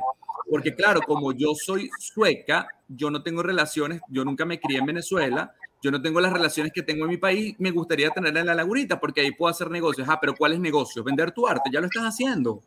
O sea, es como la gente que tiene el, chip en la cabeza que para ser alguien en Venezuela tienes que tener una camioneta. Tienes que estar en un entorno. Tienes que estar en un entorno y tienes que tener una meru. Mira, no sé cómo decirlo, pero lo voy a decir aquí de una forma a calzón quitado. Y, disculpa que lo voy a decir. Estamos en la era tecnológica. Quien no comprenda que el modus vivendi cambió y se transformó y que el mayor recurso es la energía transformada en dinero y no como una fuerza de emisión hacia afuera para convertirlo en un pasivo, sino en un activo constante, está arriesgando su futuro. Lo estoy viendo sin seguro, lo estoy viendo sin en un hospital y cuidado y cuidado lo estoy viendo que lo botan de su casa de viejo porque ni siquiera tiene como para un ancianato de lujo. O sea, cualquiera se puede hacer. ¿Tú sabes dónde está todo ahorita? Aquí. Aquí cualquiera, se puede, aquí. cualquiera se puede hacer rico desde su casa en pijama, sin tener carro, sin tener que gastar plata en corte de cabello, sin tener que gastar plata en ropa, sin, no hay nada más como, amigos míos, que una pijama. O sea, de pijama. Y yo le dije a ella, mira, le pregunté a ella, tú hoy estás aquí en la casa y esto no es la lagunita contra el club, o, sea, estoy cerca, pues, pero esto no es la lagunita, le digo yo a ella. Y ella me dice, sí, bueno, está bien, te conocí a ti, he conocido a otras personas, pero es que no te hace falta la lagunita. Yo estoy conociendo gente, mira, me pasó maravilloso que gracias a la venta de la colección que hice para Index Global Corp, por comentarte algo, que fue una cosa maravillosa, este, eh, tuve la particularidad de publicar eh, en varias notas, y los puse en mi, en mi cuenta de Instagram, Rafael José Marín Pérez, y aparte de contratarme la gente de, que les había comentado de Artis, que es Everett, que es el CEO de Artis, que es la agencia de representación de artistas más sólida de los Estados Unidos de Norteamérica, eh, me pudo contactar y, fue un, sketch que hice, un boceto rápido en acrílicos, muy bonito, muy expreso, muy rápido, por agradecimiento. Eh, al representante curatorio, al, curador y al representante de las 16 galerías en los Estados Unidos de Norteamérica de Parry William, el cantante norteamericano. O sea, y yo no estoy en la lagunita, ¿lo ven? No, no y yo no estoy en la lagunita y yo no estoy en el, en, en, en el club de ley en, Estados Unidos en un club pagando no sé cuánto. Yo lo que estaba era en Internet generando activos. ¿Lo ven? Entonces, ahora me sale que puedo hacer una próxima colección quizás para ello eh, a partir de septiembre. Bastante interesante. Si eso llega a darse, ¿usted qué cree? ¿Que yo voy a invertir mi tiempo para agarrar ese dinero e irme a comprar ropa en una tienda y ir a lucir la ropa en casa de mis amigos para levantar la copa. Mira, la verdad es que no. La verdad es que eso para mí no tiene sentido. El dinero tiene que crear más dinero y eso lo hizo Jess y, qué fastidio es andar con gente clase media también. A mí me da una flojera, de verdad. Sí, es que es medio insípida, medio incolora, medio insabora, medio nada, porque no termina de ser pobre ni termina de ser rico. O sea, no se, quieren comportar como rico, pero tienen mentalidad de pobre. Es la gente de la clase media a mí no me gusta porque esa es la gente que sigue las reglas, que te dice que tienes que pagar impuestos, que tú no puedes vivir sin tener un dólar. O sea, esa es la gente que te dice que el Estado es quien tiene que regular el dinero. Esa es la gente que dice que debería Esa es la gente que va a bodegones a comprar Milky Way, pero no tiene un seguro, no tiene un seguro eh, que lo cubra en un país como Venezuela, que te cubre un millón de dólares, por ejemplo, y que no necesita pagar una clínica nada. O sea, esa es la gente que tú la ves con una cartera de imitación de Valentino, porque no o, o, mejor dicho, con una imitación de Gucci Bambú, porque no tiene cómo pagar una cartera de Gucci de 10 mil dólares, pero la ves con una imitación y con unos zapatos Burrunciaga, para no decir Valenciaga, entonces se los compran por allí por internet y entonces andan diciendo que tienen y que tienen y que tienen, pero no tienen nada en la cabeza porque lo que tienen son cotufas. Entonces es terrible, lo, es terrible. Lo importante en este país es que se sepa la marca siempre, o sea, que se sepa la marca, siempre se tiene que saber la marca. A mí que eso lo más importante. A mí lo, lo, más importante en este país es que, oh, todo porque, bueno, bueno, que yo ando en un Toyota. Claro, pero es que a ti te puede la ropa cara, a ti te puede gustar Valentino, yo no critico eso. El punto es que a ti te gusta porque de repente a mí me gustan los únicos pantalones que yo puedo usar porque me siento más cómodo cuando yo uso pantalones son los Levi's. Que si cuesta mil dólares o 500 o 100 o los regalan o son los de Traki. O sea, por mí puede ser cualquier pantalón siempre y cuando para mí sea cómoda la tela. O sea, entonces yo considero que Levi's en eso me ofrece que no me roza en la pierna, que el pantalón es más resistente. O sea, por ejemplo, Tommy Hilfiger, ah, la ropa es de algodón. A mí no me interesa Tommy Hilfiger o si es de Casablanca. A ti lo que te interesa es que sea funcional. Que sea cómoda. O sea, a mí lo o sea, si para ti, por ejemplo, tú sabes que es carísimo una pijama de seda, por ejemplo, son, claro. cuesta mil, tres mil dólares, he visto yo pijamas de seda. Y Buenas pijamas. No las claro. chinas que venden en el mercado allí en, en, en Caracas, eh, detrás de la Libertadora, en, no, no, en el bosque. Claro, pero seguramente tú vas a, Asia y te compras una pijama de seda claro. en mucho menos precio. Pero yo, las pijamas de seda son cómodas, de verdad que son sí. cómodas. Entonces tú no te compras una pijama de seda para lucirla en una fiesta. O sea, no. el que se gasta 3 mil dólares en una pijama de seda, lo que realmente está buscando es comodidad y ya. O sea, y no lo hace para lucir la pijama. O sea, tú no te pones una pijama de seda, para, eh, haces un programa en YouTube para que la gente vea que tienes una pijama de seda de 3 mil dólares, por ejemplo. O sea, eso por es obviamente porque pagaste por la comodidad que te ofrece eso y punto.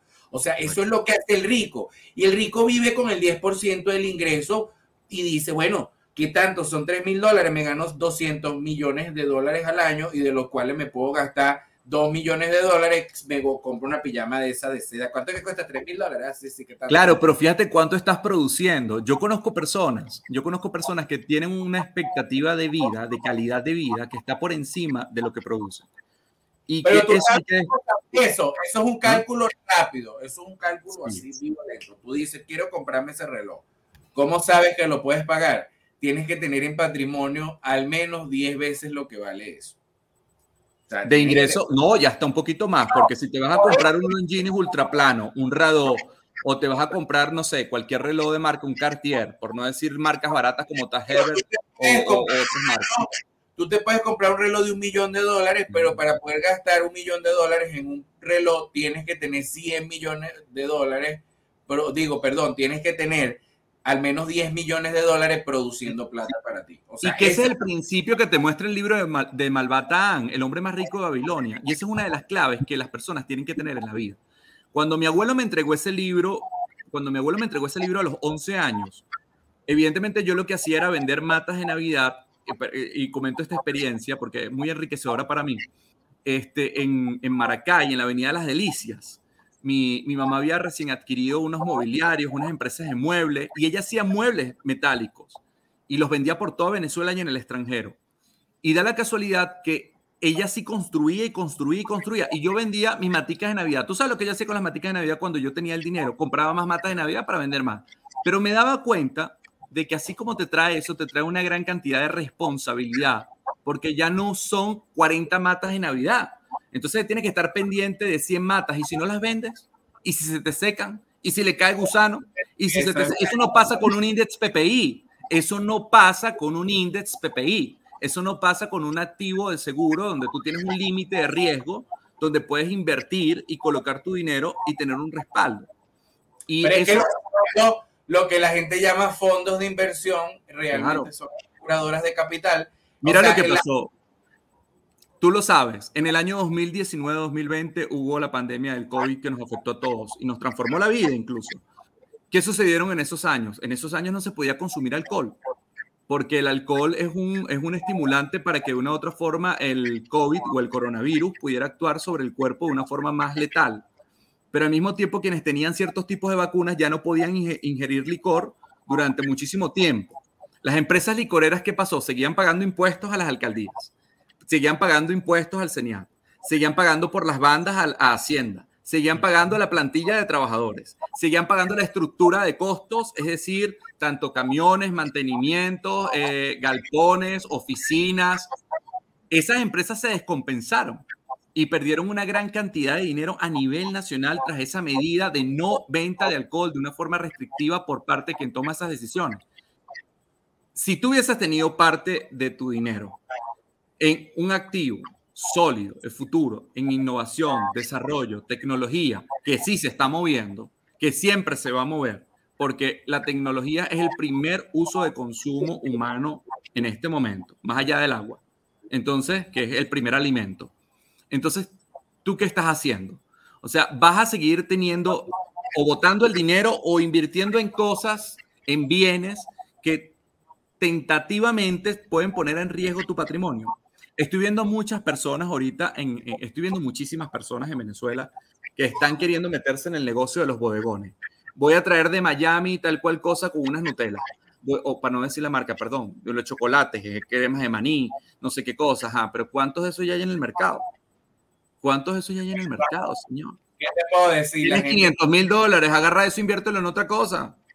Colócalo seguro. Espérate un tiempo, espérate que se estabilice en el mercado post pandemia. Por lo menos espérate tres años a ver qué pasa con esos 500 mil dólares. No, no te vayas de bruces porque el mercado en este momento está, está entrando en una transición donde todo lo que era manufactura, que lo podía entregar Pedro, Juan, Mengano y Sutano en un depósito o en un mismo restaurante, que ibas a un restaurante y te entregaban el pollo frito en tu bandejita o tú lo recogías. Ahora te lo entrega un robot. Te lo entrega un robot te lo están entregando un robot que no genera pasivos laborales, te lo está entregando un robot que no, que, no tiene ese desgaste para el empresario de, de, que si voy, que si este día no trabajo, que si mañana que si trabajo, que si me enfermé, que si quedé embarazada, que si esto y que lo otro. O vamos a decir las cosas como son. La tecnología está ocupando todo nuestro modo de vida. Entonces, ¿qué vas a hacer con ese dinero? O piensa, y adivina, Rafa, adivina. Y esa es la próxima realidad, la realidad que nos está tocando la puerta. Adivina dónde venden ese robot. Adivina. La otra vez me quedé loco que estaba viendo César en Masterchef, el de Colombia, que es de Colombia. Y sacaron. yo te mandé el, video que sacaron el robot ese, el que venden ahí en, en. O sea, imagínate, ya en Colombia está entrando el robocito. Adivina dónde venden ese robot. Adivina dónde lo venden ya lo voy a y ya lo voy a poner aquí disponible. Imagínate alguna cadena de sushi que compre varios robots de esos, cuánto puede ser atractivo, innovador, para que los niños también vayan pedagógicamente instrumentando las ideas de que esa es tecnología, que eso lo crea un ser humano, que eso es capaz de hacerlo un niño con su creatividad.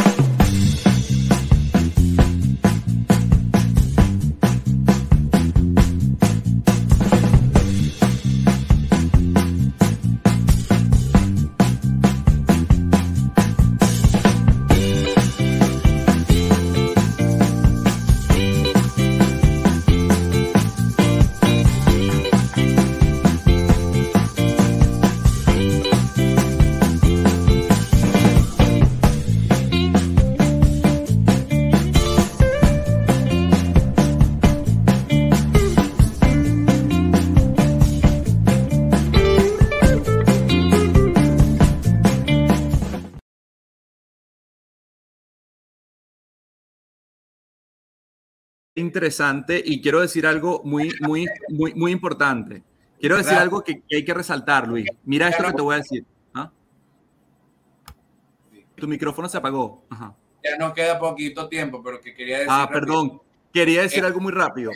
Este, eh, qué interesante es tú, César, que eres padre, em, que tú lleves a tu chamo eh, a un restaurante y consigas un robot de esto. Y que a tu hijo desde chamo, desde el naciente, desde los 1 hasta los 5 años, tú le puedes decir, mira, esto lo creo un ser humano, con su capacidad, con su invención, con, con su desarrollo y con su creatividad. Imagínate las cosas que tú vas a hacer cuando crezcas. Cuando tú le desarrollas a ese niño eh, el, la seguridad, el autoestima y se la refuerzas, sin decirle no toques, no agarres, no quites, no estrujes, no, sino que le, le enseñas pedagógicamente que eso existe y que esa es su realidad de lo que va a vivir.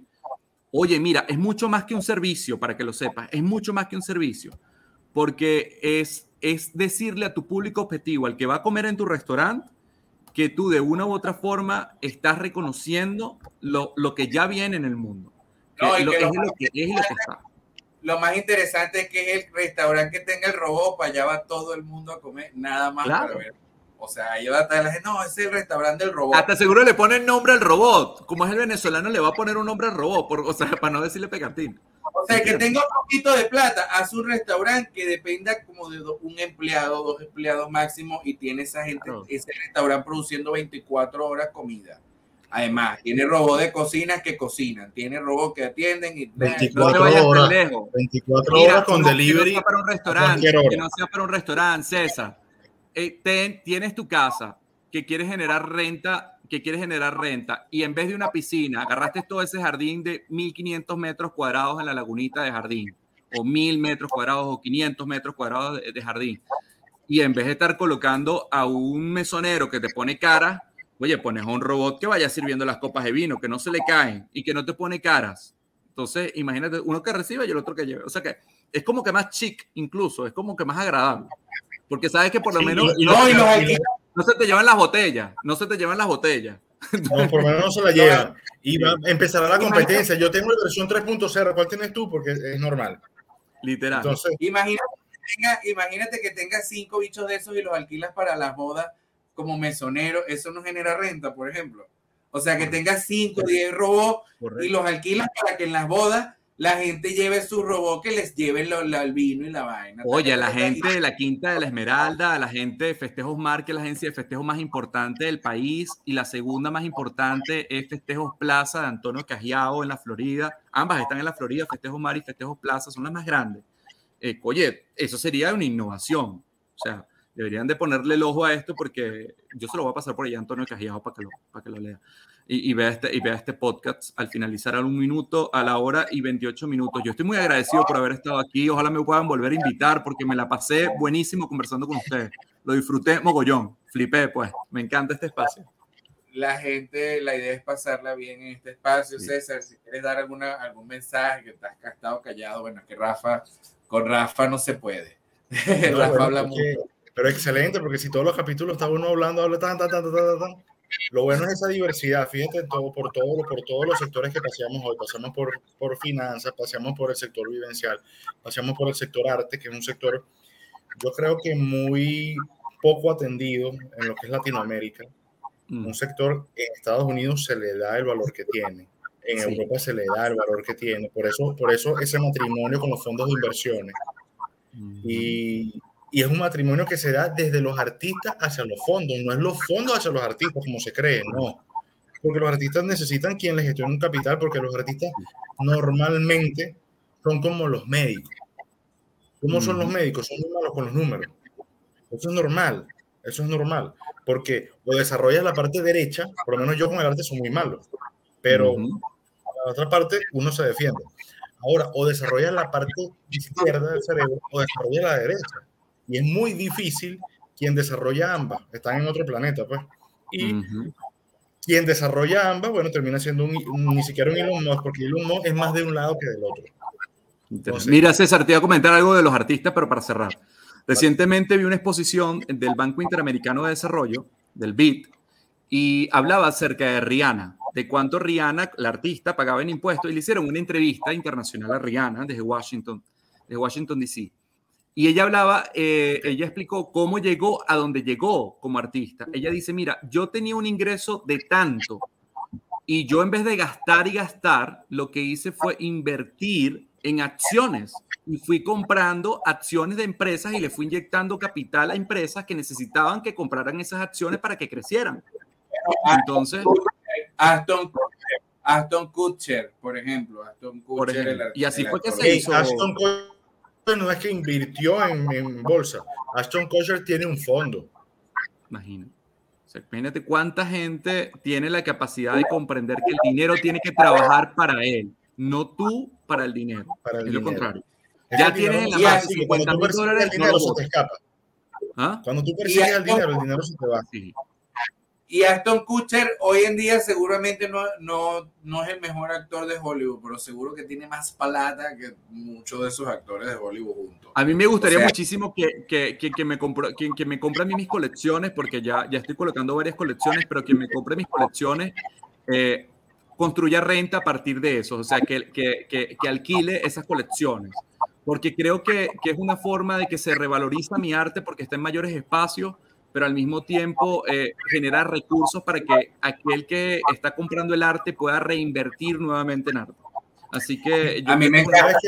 Que, debería existir allí, no sé si ya yo pensando en, en la parte de, de, la renta, que el, porque pudiese inclusive conseguirse alianzas con artistas donde por ese leasing el artista también tenga una ponderación, un retorno que tenga constantemente porque de nada sirve que sea el propietario de la, de, porque no es el propio, el propietario lo compró y ya, pero resulta que quien lo desarrolló, entonces e, existiera algo como que una venta, pero con limitantes, o sea, yo te vendo el arte, pero si consigo, ojo, si yo, o sea, yo artista, me estoy poniendo hacia el lado de los artistas, yo artista consigo dónde hacer un leasing, mira, hagamos algo como una participación con, eh, común, vamos a ganar, vamos a ganar, ganar, pues en la parte del leasing es que eso es un negocio justo, obviamente, porque si el artista consigue un leasing, obviamente es porque necesita ganar plata y obviamente es como que yo te diga, César, tú tienes ese apartamento en la playa en tal lado, ¿qué te parece si lo alquilamos y, vamos a medias, por ejemplo? Por eso.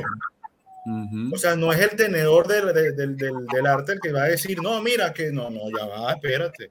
Incluso si el, si el leasing lo consiguiera, si el leasing lo consiguiera el, el que compró el arte, yo yo parto del punto de que debería haber una parte de compensatoria allí. Siempre, siempre tiene que haber una parte compensatoria por un ganar-ganar. Si no, realmente no es sostenible. Es que las relaciones tienen que ser de ganar-ganar. Tú no puedes esperar que, que, sea leonino la forma de hacer un. Bueno, pero ahí yo le doy el 1% de lo que genera ese leasing al artista. Bueno, Luis. Bueno, a ti lo que te interesa es que ese construya marca. Tú lo que puedes hacer para que sea más, ojo, tú lo que puedes hacer, escucha, no, no, no, pero escucha lo que te voy a decir. Quizás lo que puedas hacer, que también es creativo, para que esté pendiente de hacer contratos. Miren la posición de Luis, ahora miren esta posición que da César y la que les doy yo. Eh, qué interesante sería que en vez de darle un 1%, ponte que le des un 3, pero obligues que invierta ese 2% en marca personal para potenciar el valor de su marca. No, no. Eso, eso como una cláusula. Y si no invierte ese 2% en valor personal, entonces, mira, lamentándolo mucho, ganas un 1%. O dejas de ganar y me pagas tú a mí. no, pero fíjate, mucho más fácil, mucho más sencillo. ¿Por qué? Porque quienes invertimos, o sea, por lo menos quienes no yo particularmente, yo no tengo acceso a esa persona que hace el leasing. O sea, mi trabajo es, revisar negocios que sean rentables y dónde inyectar o, o, quitar capital.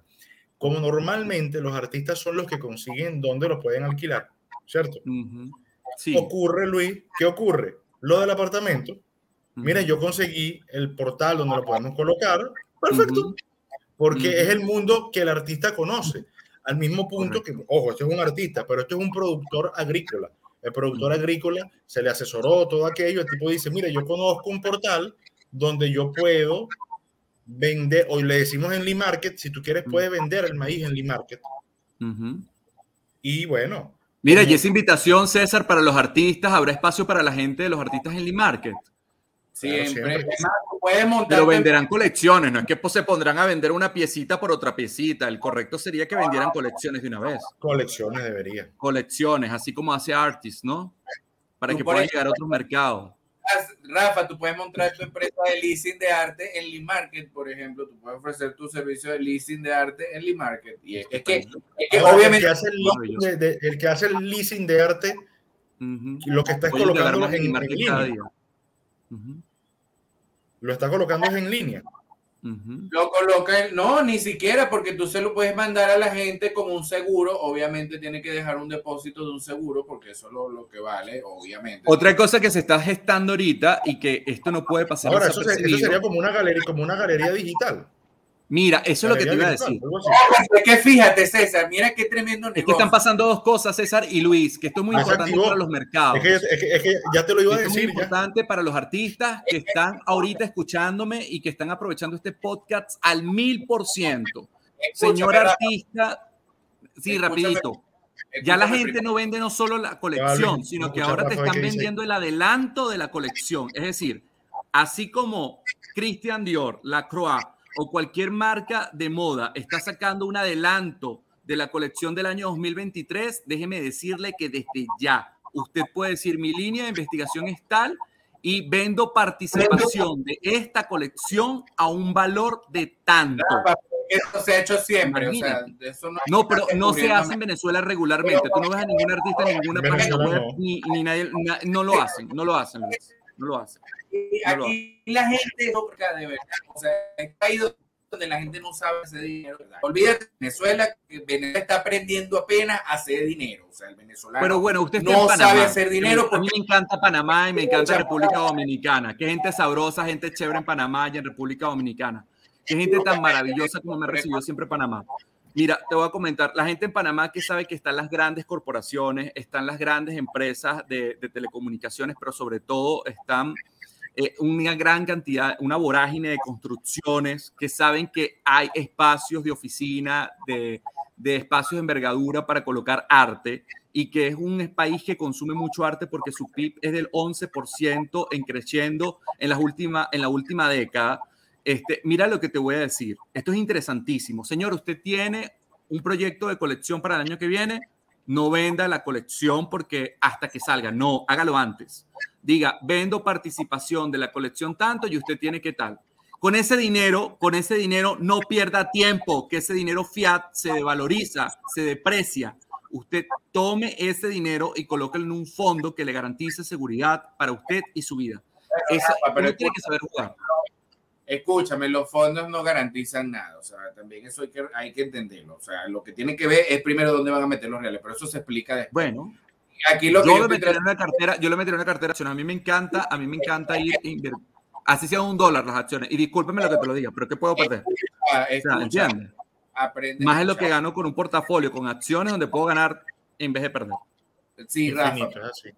Pero fíjate esto que yo veo. Fíjate, por ejemplo, si yo soy un tipo que compra el leasing, y ya vamos a terminar el programa con esto. Sí, yo compro el leasing, por ejemplo, si hoy tengo un Jeff Koons, mañana puedo tener un Damien Hirst en el año, ¿me entiendes? Puedo cambiar de arte caro en arte caro de acuerdo al tipo de cliente de leasing que yo sea. Ah, yo soy un cliente de más barato, bueno, yo tengo arte mediano como de esos artistas venezolanos y así sucesivamente. Ah, que yo soy el que paga menos, bueno, los de UNEARTE del arte socialista y así sucesivamente, pero por lo menos algo hace, pues. Mira, aquí la gente está rematando los Osvaldo Vigas, aquí la gente está rematando los Osvaldo Vigas por 2 mil, 3 mil, 5 mil, 7 mil dólares. Afuera venden unos Osvaldo Vigas en ocho, a la gente de Artis, vende los Osvaldo Vigas en 80 mil dólares. Señor, no lo venda aquí, agarre esos 80 mil dólares y tenga un index PPI para que trabaje por usted el dinero. una recomendación. Vamos a ir escuchando, Rafa. En Gracias por la invitación. Ojalá me vuelvan a invitar algún día. un abrazo. por supuesto que sí. Si no dejas llegar, te dejamos, te invitamos otra vez. Bueno, que tengo mucho tiempo sin hablar porque, por, por estos espacios. Estoy encantado, de verdad. Muchas gracias, César. Gracias. En Rafael José Marín Pérez. Y bueno, nos vamos a despedir hasta un próximo capítulo, César. Namaste. Bueno, nos estaremos viendo por acá en la próxima ocasión. Nos vamos a despedir con nuestros anunciantes.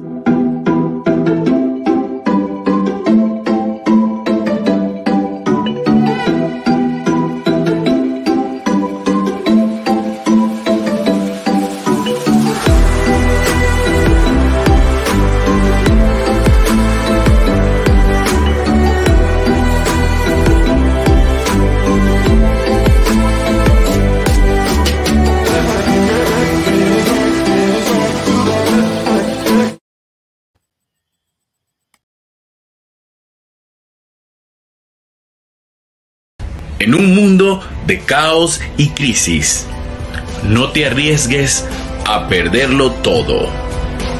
Ha llegado el momento de ser un ganador. Usa el poder de Big Tech para hacer tus sueños realidad. 80% del rendimiento anual de Nasdaq. Interés compuesto a tu favor. Es Index PPI. Index PPI, We Are the Future. www.indexglobalcorp.com